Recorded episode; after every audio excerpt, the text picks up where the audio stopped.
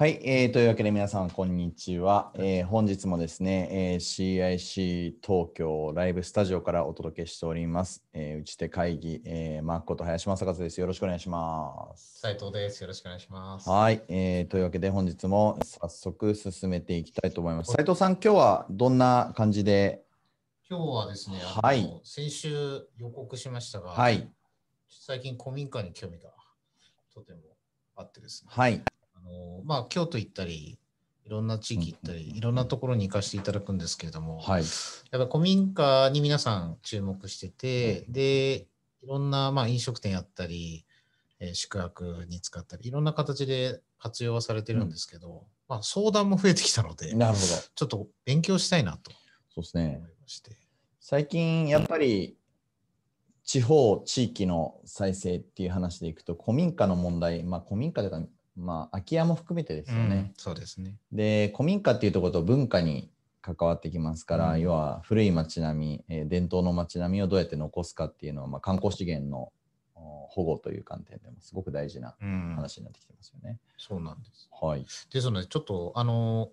今回はあの目白、東京の目白ではあって、ちょっとフラッと見たときに、はいあれ？なんかあるぞみたいな。ありまして、はい。あのやっぱり東京でもすでに希少になっている部分もありますし、あとそこであの文化体験も大切にされているので、単純にあの経済活動だけじゃない、文化活動とどう両立していくんだっけみたいなところは、すごく勉強したいなと思うので、ちょっと呼んで、あのオンラインで今日入っていただけるということで、お願いします。目白にある小倉さんというはい。方になりますが、早速では呼んでみたいなと思いますが、はい。ウリュウさん、それでは、ご準備大丈夫そうでしょうか？はい。あ、はい。あ、今、音声入りましたね。映像は、あー、さん、こんにちは。よろしくお願いします。こんにちは。お願いします。僕は何度か行かしたことはあのあるので、はい。マークさんです。はい。マークでございます。よろしくはじお願いしますめまして。よろしくお願いします。はい、この、えーコーナーですね、プロジェクト A ということですね、ABCDEFG のアルファベットの A っていうことで、やっぱり0から1の部分ですね、うんにチャレンジする皆さんにですね、お話をお伺いしていこうというコーナーでございます。はい。えー、01のですね、どんな、えー試みを、えーやられているかという話を、えー、ウリュウさんにお話を聞いていきたいと思います。はい、それでは斉藤さんよろしくお願いします。じゃあ早速、あの、そうですね、えっ、と、資料の方で、まあ、今回ちょっとどういう場所なのかっていうのもイメージも含めて写真をいくつか、小倉さんになりますね。入り口のところから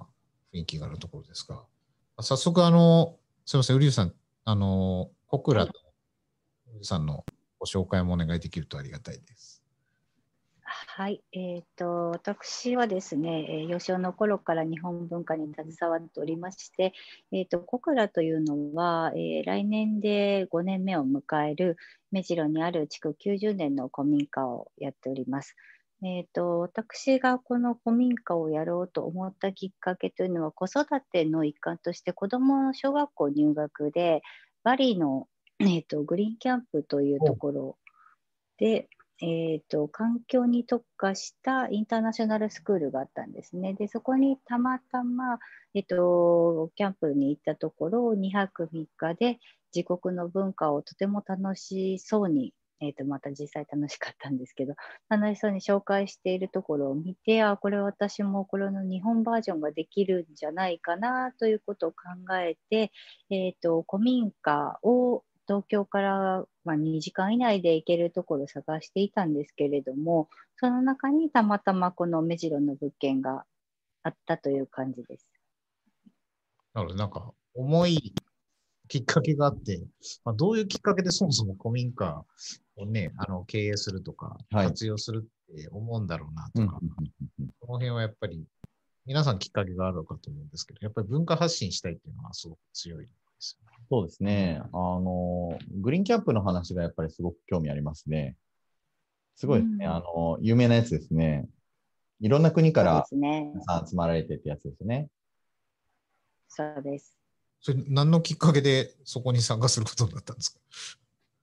えっと、子供がですね、インターナショナルスクールの幼稚園に行っていて、で、小学校の入学を、えっと、まあ、日本でまた受験するのか、日本のどういったところに行くのか、それともまあ海外のこのままなんか違う世界へ行くのかっていうことを考えてる岐路の時にたまたまそれが一つの選択肢だったというだけです。ちなみにそのそこの経験を経て、まあ、はい。作ろうと思って結構その探されたんですいろんな場所に行ったり。そうですね。あのーまず都内では難しいだろうなと勝手に思っていたので、はいあのー那須の方とか長野の方とか、そのいろんな、まあ、車で1、2時間で行けるところでリサーチしてるんですけども、結構すぐ使えるものっていうのはもう本当にすぐに、あの決まってしまって、あの一部分をすごく使えるけれども一部分はすごい大変な回収が必要だっていうところはですね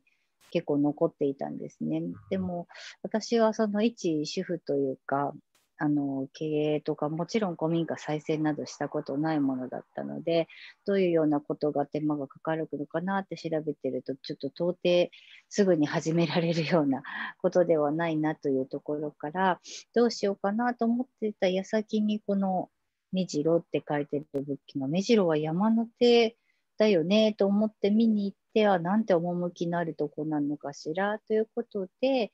えっと、問い合わせをしたんですけれども当時まあコロナもなかったですしもうインバウンド全盛期これからあのオリンピック夜明けというところだったのでもういろんな業者さんがもう先に名乗りを上げていらっしゃいましてあの私なんか無理だろうなと思っていたんですがなんなんとかはい。そこの知りたいところはありつつ、実はあの、なみゆきさんって呼んでるんですけど、みゆきさん、あの、プロの消化はい。陶芸家でございまして、ああ、なそうなんですね。22歳で渡米されてるので、おお。なんかもう、インターナショナルな日本文化の発信者といいますわあ、か。素晴らしい。渡米されて、向こうで陶芸もやられてたわけですね。そうすると。そうですねあのアメリカアジアを20代ぐらいに転々としまして最終的にフランスに落ち着くんですけれども、はいでまあ、全般通して芸術と文化ということで、えっと、勉強を重ねていっております。はい。なんか、並みいる強豪を倒して、民家を自分で経営するっていうのは、ちょっと深掘って聞かないといけないんですが、ちょっと時間もありますので、先に行かせていただくとそうですね。はいはい。はい、あの実際、まあ、きっかけはそのような形で、まあ、小倉さんを経営されるようになって、まあははい始まってみて感じたこととか、ちょっと立ち上げ、どんなことが起きたとか、はい、されたこともあると思うんで、聞かせてそうですね。あのまず今、小倉というあの経営がどういうふうになっているかというと、1階と2階にある古民家なんですけど、もともとお茶の先生のご自宅とお稽古場ということで始められた場所を私が使わせていただいているんですけれども、あのもちろん飲食業もあの営んだことないですし、お稽古のお教室ということも主催したことないですし、あのどうやってやっていこうかなっていう中でやっぱり無理してその板前さんをこっちに入れるとかあの無理して何かをするっていうよりも自分のできることを一つずつ積み重ねていったっていうこととあとはお客様のご要望に沿っていったということで初めはあのお稽古だけでやっていこうと思ってたんですけどもあのこの構えでお稽古だけで人が来るのかっていうことで何ができるっていう話で小豆が炊けますっていうことで神屋さんを始めましてで神屋さんでじゃあお昼も食べたいっていうことでじゃあ何がいいかしらっていうことでまあたまたまあの地方のいい素材が入るような状況がそこにありましたのででそこで使ったお料理をさせていただいたりでそこでまたお酒が飲みたいというお客さんのご要望をいただいてえっ、と、私はお酒飲めませんので、お酒はどんなものがいいのかしらっていうことでお尋ねしたら、あの、いいお酒屋さんとか酒蔵さんをご紹介いただいたりして、あの、皆さんにお尋ねするような形と、あの、どんどん肉付けしていくような形で今の形に現在なっております。ちょっと僕初めて聞いたんですけど、本当に01なんです。はい。ゼロからスタートです。そうですよね。本当に。経験もなく。そうですよね。いきなりここからスタートってなかなかですよね。なかなかです。まあ、周りに支えてくれる方が、あの、応援される方が、お客さんを含めていたんだろうと思うんですけれども、なんか、あの、これ、ご苦労された点とか、なんかやっぱ古民家を経営するってなかなか一般のその経営とは違う気がするので、ちょっとそこを聞きたいなと思ってるんですけど。そうですかあの一般の経営がどういったものなのかがまず私にベースがないというところも 一つ踏まえましてあの古民家の大変なところというのはあのまず修復とかお掃除ですね。で一般のその昨日今日できた素材でまたそれを付け足してしまうとなんか一部おかしくなってしまうのであの時勢の一致と申しましょうかあのものを大事にすることと偽物を使わないということを私はちょっと心がけています。あの具体的にどういうことかって言いますと例えば畳だったりすると,、えーと、と海外製の畳だったりあのするとやっぱり価格も10分の1ぐらいで済むんですけれどもやはり日本のメイドインジャパンにこだわったものをお客様にご提供したり地産地消の、まあ、ちょっと大きな感じになってしまいますけど日本でできたものを日本で味わっていけるっていうところにこだわっておりますね。で今回この90年の古民家も、えーとほとんど見えるところは全く変えずに、あの、今画面でご覧いただけますかね、この呪落とか、その襖とか、そういったものに関しましても、京都からあの職人さんに来ていただいたり、とにかくあのメイドインジャパンのなるべくその原材料に、えーと、類似する同じものというのはちょっと時間の経年変化で難しいんですけれどもあのなるべくそのものに沿ったものを常にあの補強していかなければならないっていう経済的な負担は結構大きいと思います。そうですよね。続けていくって、まあ、まあ、維持というか、まあ、気を配ることも、まあ、精神的なものを含めて、古民家はすごく考えることが多いんだろうなと思ってるんですが、はい、なるほどな。ちなみにそれで文化、もともとやりたかった文化体験で、なんか今、あの、よければあのチャレンジしていること、はい、とか、そういったことも入れていただいて、はい、なんか、どうやってみんなで応援していけるんだろうみたいなものはちょっと考えたいなと思ってるんですが。はい、はい、ありがとうございます。はい、えっと、コクラという、えっと、お店の経営母体がですね、えっと、一般社団法人のタッチジャパンという、はい、えっと、団体になっておりまして、えっと、これどういった団体かっていうと、えー、企業様からごあの寄付金あの援助をいただきまして、タッチジャパンで企画をしまして、えーと、小児がんのお子様や個人のお子様やあの未来のまあ、大人になる方々全般ですね、その方たちを無償で文化体験にご招待したりしたいなと思いまして、去年から、えーと、補足はしているんですけれども、ちょっと子どもたちを集めたり、はい、小児がんの子どもってなかなかの免疫力が一般の方よりも低くございますので、あのなかなかあの進んでは戻り、進んでは戻りなんですけれども、えっと、そういったの、はい。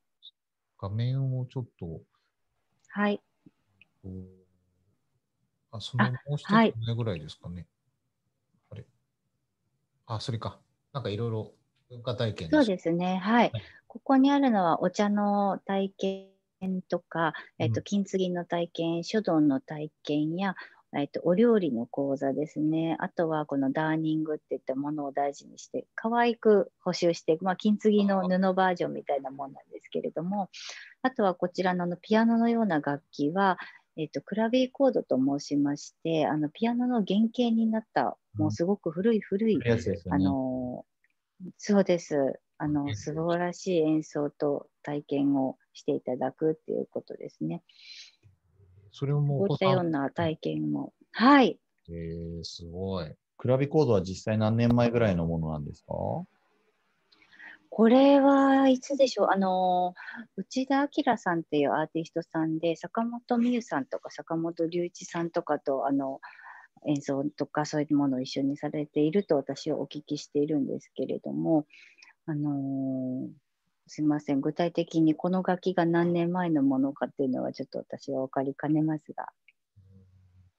なんか次のページに少しなんかチャレンジ、はい。直近でされてること、あ、この前,、はい前の前ですか？ね。あれ？これの次、うん次？ですこれね。の次か。はい。あ、はいはいはい。墨流し、そうですね、墨流しと、あと、まあ、これ、金継ぎを定期的にさせていただいてるんですけども、今回は新しくあの東京の江戸の文化にちょっと触れてみたいと思いまして、私ども小倉があるのが、あの下落合という地方な、はいあの地域になるんですね。で、目白駅と、えっと、下落合のちょうど間ぐらいになるんですけれども、そこは昔、あの神田川が流れていて、えー、と布を染めるという文化がとても流行ったところになるんです。でその中で、えー、とこの墨流しというものがあのどういうものかというと昔はあの水に、え顔料を浮かべます染料を浮かべましてそれを紙に吸い取ってでその紙に模様をつけるというものだったんですけれどもそれを昨今では着物証券とかですね麻とか面に写し取りましてそれを着物に仕立てて、えー、と唯一無二の柄を着物を召していただくというそういうのが墨流しという体験になっております。でその一部の工程と全ての工程を体験していただくことによって、えー布から作ることと着物をまとうこととまたそれを着てお出かけに行って文化に触れるっていうことを一体化したイベントをですね今新しく開催しております。うん面白そう。なんか金継ぎは僕もやったことあるんですけど、墨流しはちょっとないので。珍しいですよね、なかなかねそうなんです。なかなかそうですね。ないですからね。うん結構、まあ、ご準備の時間もあったかと思うので、なんか、こういう CIC でね、ちゃんとこういった告知ができて、皆さんがいけるようになるといいなと思いますし、はいやっぱりこういったものを触れないと、まずは感覚的に分かんないので、もともとみゆきさんがやろうとしてた文化体験を古民家でいよいよやれるようになったというか、いろんな紆余曲折を経てだと思いますので、はい、ぜひちょっと体験していただけるといいのかなと思いま思っております。す。はい。はい。ありがとうございます。はいどうぞみゆきさん、ありがとうございます。はい、ありがとうございます。はい、ありがとうございます。はい。はい、えーそれではですね、引き続きですね、えー打ち手会議、えーゲストをお迎えしまして、えー今日はですね、えー切り絵作家の、えータンタンさんを、えーお迎えして、えーお届けしたいと思います。えーじゃあですね、えー少し準備の間、えーですね、画面切り替えて。はい。打ち手があれば道は開けるということで、打ち手会議のちょっと紹介をですね、えーさせていただきたいと思います。はい。で、えー打ち手会議とは、はい。ということで、えー中身をご紹介していきたいと思います。打ち手会議とは、えー著名人専門家、打ち手イストの皆さんに日本を良くする解決、えー手段、打ち手をお伺いする25分のライブ番組ですということで、はい。えーそれではご準備はい、よろしいでしょうか？多分大丈夫だと思いあーありがまとうございす。ます。はい、よろしくお願いしまはい、えーそれでは本日はですね、えー29の手ということで、えーもう29回、次回30回なんですね。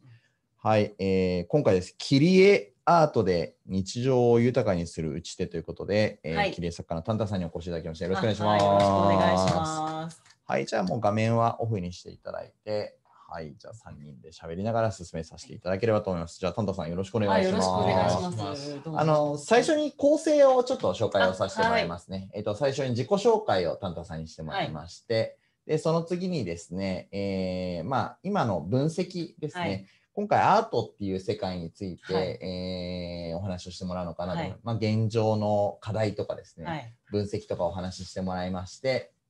まあその後にですね、えー、タンタンさんなりの解決策、打ち手についてお話をして、はい、えーもらい最後にですね、えーまとめを1分ほどで、えーお願いするというような形でございます。はい。緊張してます？大丈夫ですか？いや大丈夫かな？いやなんかあの過去の動画を拝見したんですけど、はい。ちょっとみんなすごい難しいことを話してて、はい。本当に私で大丈夫なのかなと思って、ちょっとあの今日なんかいろいろね、あの実際の作品とかも持ってきてそうくださってですね。ちょっとあれとかも作品なんですけど、でかすぎたかなと思って。見たい見たい。はい、みたいちょっとね。はい。ちょっとここに置けばよかったですね。そうですね。はい。じゃあ早速ですが、はい。よろしくお願いします。まず自己紹介から。あ、はいそうですね。。はい、はいえっと、私、切り絵作家なんですけれども、はい 切り絵はもうぼちぼち学生の頃からやっていて、はいで、まあ、あのー本当もう中学校とかそんな時からやっていましたので、結構その自分の道開けたのは早か早い方だったかなと思ってるんですけど、うんはい。まあ、そのきっかけは、まあ、ちょっといろいろあるんですけど、はい。あのコミカルなきっかけもあるんですけど、ちょっとこうしあのシリアスなきっかけの方を 話してくれということで、あいやいやいいややいや。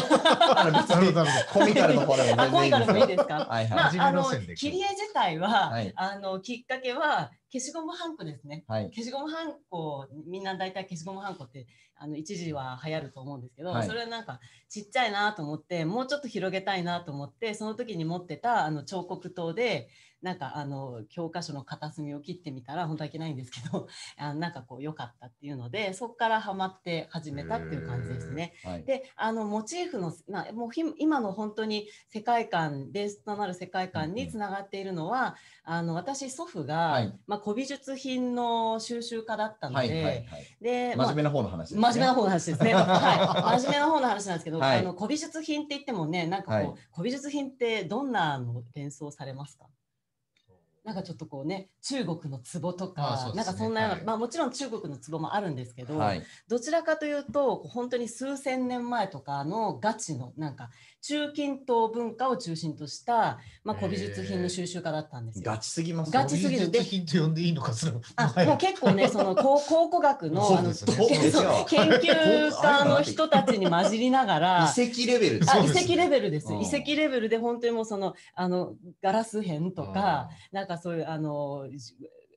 なんてこう宝石とか、うんなんかそういう昔の昔作られたいろんなものをもうアンティークって幅超えてそうですよね。そうですねちょっとジャンルが違います。そういうのって理解できるのかっていうのがあそもそも、ね。一応理解してましたね。ねただまあ最終的にその祖父が亡くなった後は中,、はい中近東文化センターっていうところに全部寄付されるみ寄たいな。贈する。多分なんかそれ全部金額にするとすごいことになるんじゃないかなっていうので、まあその彼のあのまあ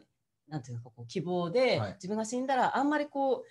あの分分散させずに、ね全部まとめてっていう価値があるので、はい。全部まとめて中近東文化センターの方に寄付をしてくださいということで あの最終的に寄付されたんですけどそういう感じのガチのものです数数ね。億とか数十億そうですね。まあ今ねちょっとかけらでも持ってたらちょっと、あなんかビル買えんじゃないかなみたいな。そう言い過ぎですけどまあそんなもんです、ね。すごいな。はい。でまあそういうののあの美しさってすごく私が好きで、はい。でやっぱりその時代としてはもう本当にもう数千年前とかっていうのが本当に好きなんですよ。でもちろんその、あの最近の、まあ、数百年とかその最近の美術も好きなんですけど、はいあの影響は受けるんですけど、うんうん。やっぱりその頃もっとこう数千年前のものって本当にこうそういう美術品があることで人間はこうなんか生かされるじゃないけど、うんまあその美術あその作ることで文明が発展するっていう本当にそういうその背中合わせだったんですで今の芸術っていうのは割ともうちょっとこうライトというか、よりこう趣味の延長上だったりとか、うんデザインとか、うんね、そういうそのものを良くするとか、あのそういうちょっと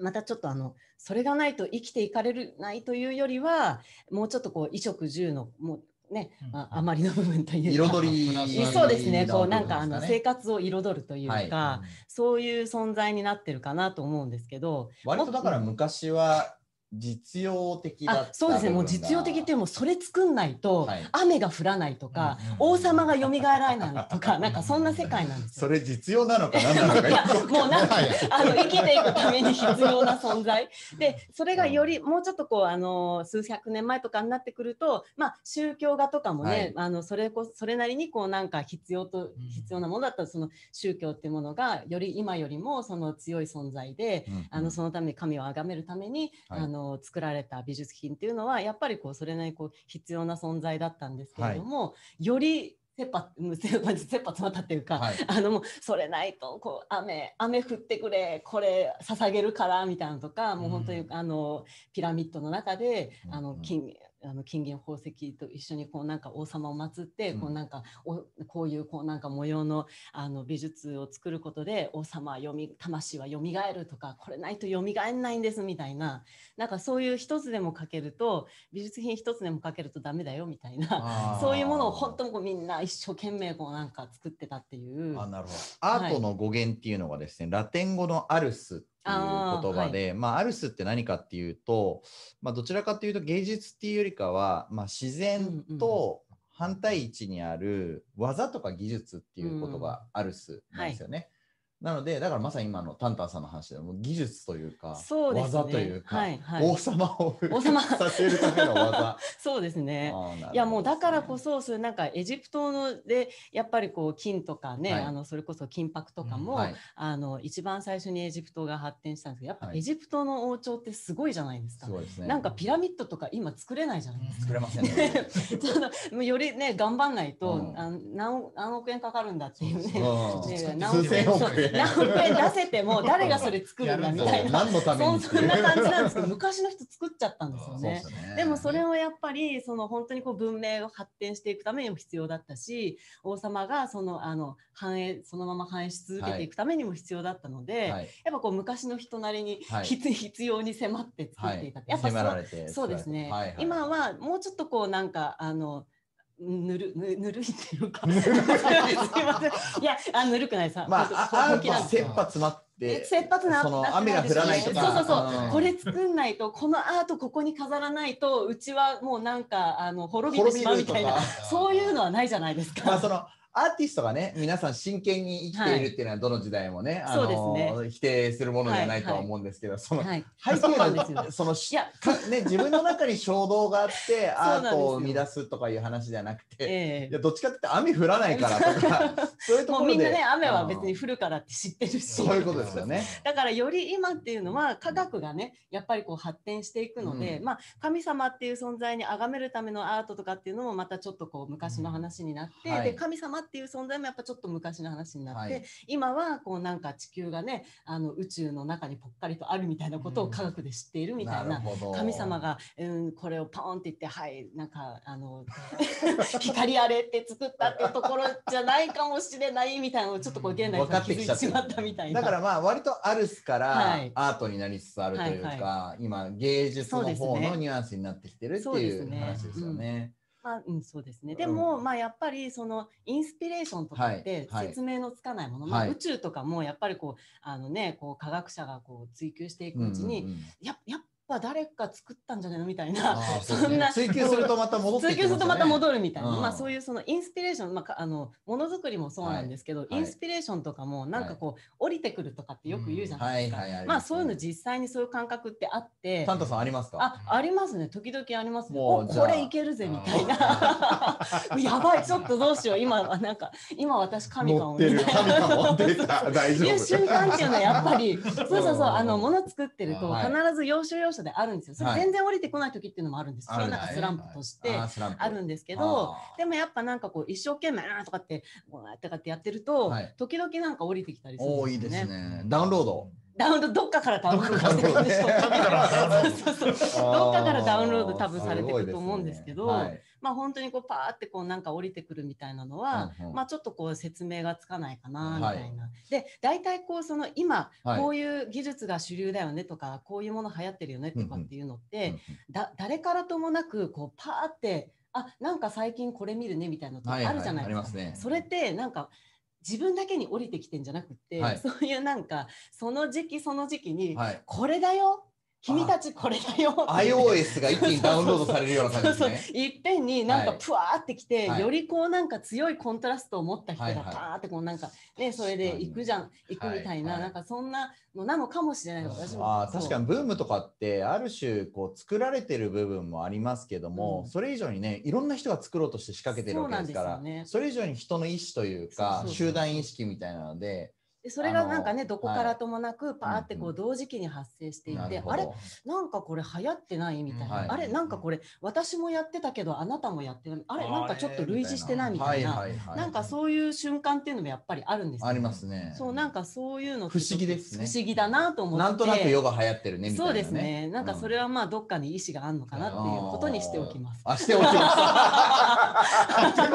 はい、そうですね。アーティストはそこら辺はやっぱり感じる力なのかな？え、何？時代の流れそうですね。それはやっぱりアーティストは感じる。そうですね。ダウンロードを通じてね。そうなんか常にその時代のムードだったりとかっていうのを感じつつでもそれだけじゃなくってその人自身の個性だったり、まあ、経験だったりとかどういうものに感動していくのかベクトルはどういうところに向いていくのかっていうのが、あのその時代のムードをこういうコントラストにあの作っていくんだよっていうのそれがそれぞれあのうん作る人が違うからこの人はこういうふうに出ましたみたいなそういうことだとです思います。ね。あ、なるほど。人によって出方が。まあ、その要はテテーマ感が人によって。違うから。だかはい。ら結構そのタンタンさんのね、この今日つけてくれてあそうですねます。こういうああの見えるかなバン。このねバングルみたいなあのはいバングルとかですね。あとあとちょっと耳に思いっきり聞こえなくなっちゃいますよ そうどうしてそうそうそうねはいこういうのこういうイヤリングとかね。結構割とその日本の伝統を感じさせつつも、どっちかというとエジプト乗りみたいなところもあね、そう言っていただけると嬉しはいいですね。感じるなっていうところで。やっぱりそのそうですね。はいすみません。あの技術あの切り絵自体は、はいわ割とこう和の雰囲気が強いっていうか、いそういう感じなんですけうんど、うんうんでもその。あの私自身のモチーフはやっぱこうそういう中近東文化みたいなところから来ていて、うんでそういうのが融合するとまたちょっと面白いものができるかなと思ってるんです。もうだってそのねバングルとか見ると、はい。切り絵ってもはや何なのっていうあえそうですね。これは切って切って作ってるんですか？これは。あ一応切って作ってます。ねはい。で一応今何切ってるんですか？あ紙？これねベースベースは紙ですね。これはちょっとあのコーティングされてあの守られてる状態なんで割と強いんですけど、はい。あの今私が耳につけていたのとかっていうのは、はい。あの紙で紙ベースで。紙を切る。和紙紙。和紙とかですか？あの和紙ではないんですよ。ちょっと合成紙なんですけど、はいはい。今ちょっとあんまりまだ詳しいこと言いたくないな。どういう素材かとかちょっとまいやいやいやいや。だあのもっと後にしてあもっと後この後のパートなんですね。あちゃんと組み立てがねあのタンタンさんの中であるんですねでも最初はやっぱりホームページとかいろいろ見させていただいて。えありがとうございます。すごい、はい。切り絵っていう第一印象がすごい。そうですもうあの切ね。り絵っていうと斉藤さんどんなイメージです？でやっぱりあの子供の頃一回、まあ、うんなんだかんだでやってるんで、はまあやっぱりああいうなんだろうな単色が多かったうんり単色組み合わせてもカラフルなのが多いはい。ちょっとあんまりオリエンタルも含めてあ。とエジプトとか中近東のイメージがちょっとなかった。ないですよね日本の和風なイメージがなんか私のイメージでいくと、江戸の職人さんとかがこうやって来て「はい買える」みたいなななんかそういうねえーあのやつが切り絵ってイメージだったんですけどああこれじゃあちょっと渡してはいはいすいません。これじゃあ皆さんそうですね。やっぱりそのあの常識を覆すっていうのはやっぱり常にね、これねうあのあのもらって作る人の画面で出した方が ごめんなさい。ちょっとね間に合わない。はいだってすごいね、直前に言うのも。まあまあまあそう。あのとにかくはい。作る、作り手としてはやっぱりこう常にね、ああこれ見たことあるとかって言われると、うん。うんちょっとイラみたいな。あでもちょっと、ねあの顔は笑ってますみたいな そんな感じなんですけど。でもそういうふうに言われないためえにーどこかしらでこうなんかあの常識を覆すモチーフだったりとか、はい。あの技術だったりとかっていうのを常にこう模索しているわけで、はい。でやっぱその私の場合はたまたまその切り絵っていうことにあのなっていったんですけど、その切り絵っていうのがちょっとこう和っぽいけどでもその,、あのそういう中近東文化のモチーフとつながりあって、うん。ちょっと和モダン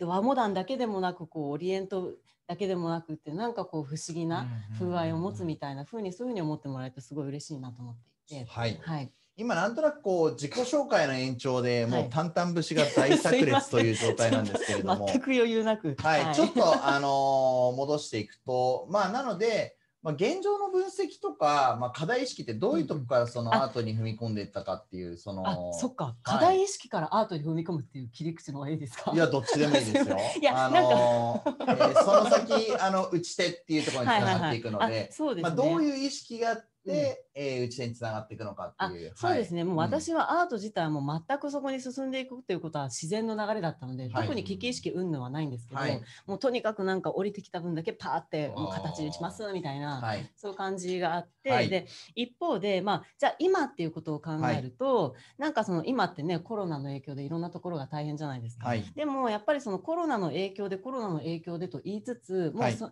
すで、にこう時代ってもうどんどんこう大きく変わっていて、はい。まあ、それは IT だったり何だったりっていうのがもう本当になんかこう日進月歩っていうか、ね、その本当もう3年5年ちょっとこうなんかあんまりこうデジタルに触れてないともうなんか超浦島太郎みたいなそ んな感じ状態になってるぐらいなんで。はい、あの本当にもうその状況としてはどの業界であってもそのあのやり方を変えていかなきゃいけないとか、この時代に合ったあのあり方っていうのを模索していかなきゃいけないのってだいぶ前にあの流れとしてあったと思うんですけどそれってやっぱり 今回のような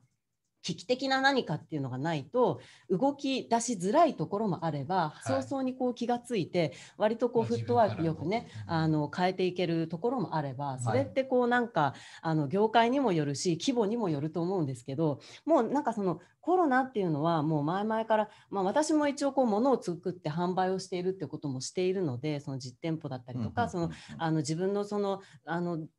なんだろうこうジャンルとは全然違うような場所で販売している人の話もよく聞いたりとかってしていてやっぱりこう去年の段階でもうすでにすごくあの 半減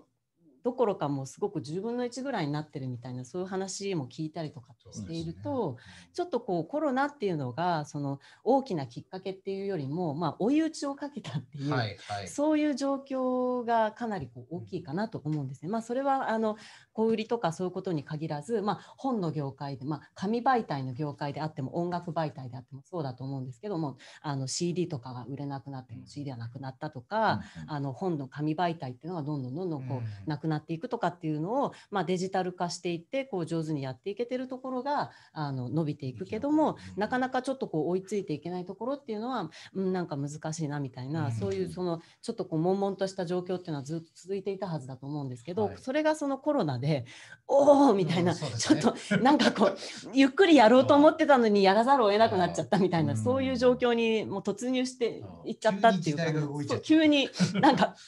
時代が動いたっていうよりも、まあ、それこそねどっかに意思があったんでしょうなうんみたいなそう。いう話になっちゃうと思うんです。それで言うと、コロナを受けて作風っていうのはえ影響を受けたりするんですか？こういうのは。作風はあんまりもう私その前から、はい。ジュエリーあのもともとはその切り絵作品を作る人だったんで、うんうん。作品あの作品をちょっとこうななんとなくこうお休みしてるうちに、はい。まあなんかジュエリーのあのコンテンツがどんどん強くなっていったっていう感じなんですけど、うん。まあジュエリーをやってると、はい。ちっちゃいこのあのちっちゃい枠でいろんな素材とかを試せるので、はい。それでこう5年ぐらいこういろいろこう模索していて、はい。で2年ぐらい前からこうその金箔とかあの金箔プラチナ箔色銀箔ってすごい面白いなと思って、そういうのに取り組み始めたのでそういうそのあのき切り絵ジュエリーっていうものをベースにしてあなんかこの素材作品にも使えるじゃんと思ってその前の作風は全然違ったんですけどあのちょっとやっぱりそのせっかくジュエリー作ってるんだったらその世界とリリンクさせていくのが面白いかなと思って、そのあのリンクさせた世界っていうのはもうすでに思い考えていてそれをまあ形にし始めたっていう感じなんですけど、まあ、ちょっと去年はあの現状全然そういう作品に落とし込む時間があんまりなくって、もうなんか百貨店とかショッピングモールばっかり出てたんで、うん。ちょっと時間取れないなって思ってたんですけど急に暇になっちゃって、うん。あのもうあのこの時間にとにかく作ろうっていうのがありましたね。で、うん。あとはもうちょっとあのコロナでバーンって来ちゃったからその作品自体の作風っていうのは別にそのコロナがあの直接的な影響ではなくってうん。っていう感じだったんですけど、うん。動き動き方はすごく変わっていくし、うん。今変えているなと思います。割とメゾンオブジェに出店されたりとか。そうあそれは、はい。まあ、あのコロナ前から去年から、あのパリ出店っていうのを通して、まあ、海外活動を本気に考えていこうというふうに思っていたんで、うん。まあ、去年の9月にフーズネクストっていうあのちょっとカルカジュアル系のファッションあの産業店にパリで出店をして今年はあのメゾンオブジェっていうちょっとライフスタイル系のね、もう少しこう大きめのあまあ、まあだいぶ大きめのなんかきいですね。はい、あのいろんなジャンルのあの業界が集まっていろもう世界中からバイヤーさんとかが集まってくるそういうそのあの産業展に出展させていただいたんですけど、うんまあ、そこでやっぱりこう意識がぐっとうん。あの高まっていって、よっしゃやっていくぞと思ったらコロナかいみたいな感じでもう爆発しましたっていう。ちょっともう去年の いやでも本当なんですよ。去年、まあ、私ども超小規模だからこんな小規模ねあんまいないわけですよメゾンオブジェに。まあ言うてもねちょっとこうちょっとまああのちっちゃくっても5人ぐらいの会社ですよとかそういう人たちが多い中でいや一人なんか個人ですみたいな ポーとかって入ってって本当あんまりいないんですよね。でやっぱこうそれなりにこうあの準備とかもいろいろ頑張ったしっていうのでそういう流れからするとちょっとこうあだいぶ痛手を負ったかなっていう感じで、まあでもそれをこう今立て直していってはい次どうしていこうかみたいな感じですね。わかりました、はというわけでですねあっという間に5分も早っ私まだ何にも喋ってないんだけど。淡々節が炸裂して もはや打ち手会議の手をなしてない毎回思うんですけど足りないんです。あ足りない、そうです。もう1時間ぐらいにしちゃったらいい。そうです。ゆっくり。はい、ねあのそこで言うと今日のテーマがね、はい。一応ありまして、はい。そのタンタンさんから来てるのは切り絵アートで日常を豊えかにする打ち手あそうですね。だからまあ打ち手として、はい。まあ、日常を豊かする豊かにしてい。く切り絵アートで豊かになっていくんですかね、日常。あ一応そういうつもりだったんですけど結構ねいろいろあとねはい。56ページぐらい まとめてたのに一気になくなっちゃって。あんまりさ なんか切り絵で日常豊かにとかっていうとちょっと、はい。え精神論ですか？みたいな感じになっちゃうんですけど、本当はもうちょっと5ページぐらいあったんですけどね、うんうんまああのとにかくじゃああの今日の 今日のこの状況の落としどころとしては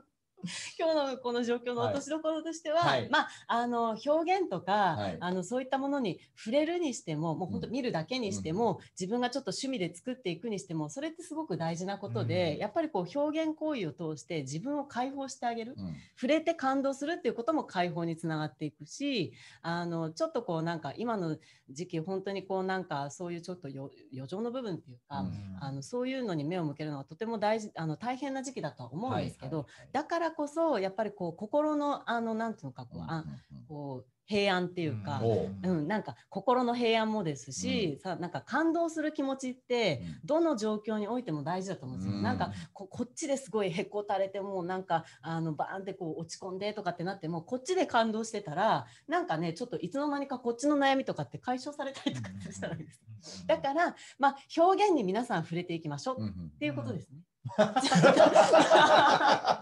っとごめんなさい。本当はもっとね、なんか経済のどうたらこうたらみたいなねう、んちょっとあの真剣な話とかって持ち結構事込んでたんで前にすけど。原稿いただいてたんで大丈夫かなと思いながら「タンタンさんタンタンさん」ってこうね何回かこうねこう言ってるんだけどこう、はいダーってこう今日もダウンロード中ダウンロードしてストリーミングしてる感じでしたねなんか同時にストリーミングうんして同時にね何かこう受け取ったものをそうなんですよ。あ力強くすいません、出していくちょっとこういうの慣れてなくって。はいはいはい。そこで言うと、まあ、これからのこう展開とかね、はい。どういうふうにやっていかれるのかとか、そういったお話もぜひあのお伺いできればと思います。そうですね、はい。これからはやっぱりあのせっかくなので、はい。海外に向けてどんどん向けていきたいな、うん。まあ、今あのこんな状況ですけど、うん。はい。海外には向けていきたいなそれを水面下でこう準備をしていて、はい、でそれでこうなんか技術としてもあの素材としてもこう日本の誇れるこうなんかねあのまあ、伝統文化にも近いし、それをあのアートとしてあの発信していきますよっていうところがだんだんだんだんこう自信がついてきたので、それをあのどんどんどんどん海外にも発信していきたいなと思ってます。でそれを通してやっぱりこう、あのアートっていうものが、まあ、壁に飾るとかだとちょっとこうあの日本の場合だとハードルが高いなって感じちゃう人が多いと思うんですけどそれをまあジュエリーにしたりとか身近なものに置き換えてなんかちょっとあこうあのバングルにしてもね、うん。なんかこうふってした時にちょっとこう味わい深い何かっていうのが身につけていることでなんかこう日常が豊かになっていくみたいなそういうことをどんどんどんどんこう発信していきたいなと思ってます。はい、じゃあはい。最後、いもうラスト1分になっちゃいましたけれども、切り絵アートで、えー日常を豊かにする打ち手、最後、タンタンさん、まとめをお願いします。えーなので、えー切り絵で豊かごめんなさい。切り絵で豊かに皆さんなっていきましょう表現に触れていきましょうんうんうんうんうそういうことそれをすることであの今ちょっとこう落ち込んでいる人も明るくあの豊かな気持ちでやっていきましょう大丈夫でしょうか？大丈夫ですか？ありがとうございます。すいませんそうですね。はいあの何しろやっぱりね、あのアートに目を向けて、そうですね。はい、あのはい元気になっていきましょう。まあ元気そになっていきましょうの時代に触れて、感性に触れて、そうですね。まあ開いていくっていうところそうが。あのなんかこう気持ちを開いて、なんかいろんなものを開いていくとね、なんかあこんこんな悩んでたことがバカバカしいって思えるぐらい開いちゃってください。はい。えっと、タンタンさんですね、今、半蔵門のですね、えーところで、今、個展をあの開かれてますので、あの後でですね、また YouTube の方にもはいリンクを追加しておきたいと思います。この後、えー15分休憩ありますけど、その間、タンタンさんの作品紹介できればと思います。はい、そうしましたら、な怒涛のように終わりました、うちの会議。はいい、そうですねはい。はい、そうしましたら、皆さんまた15分後にお会いしましょう。ありがとうございます。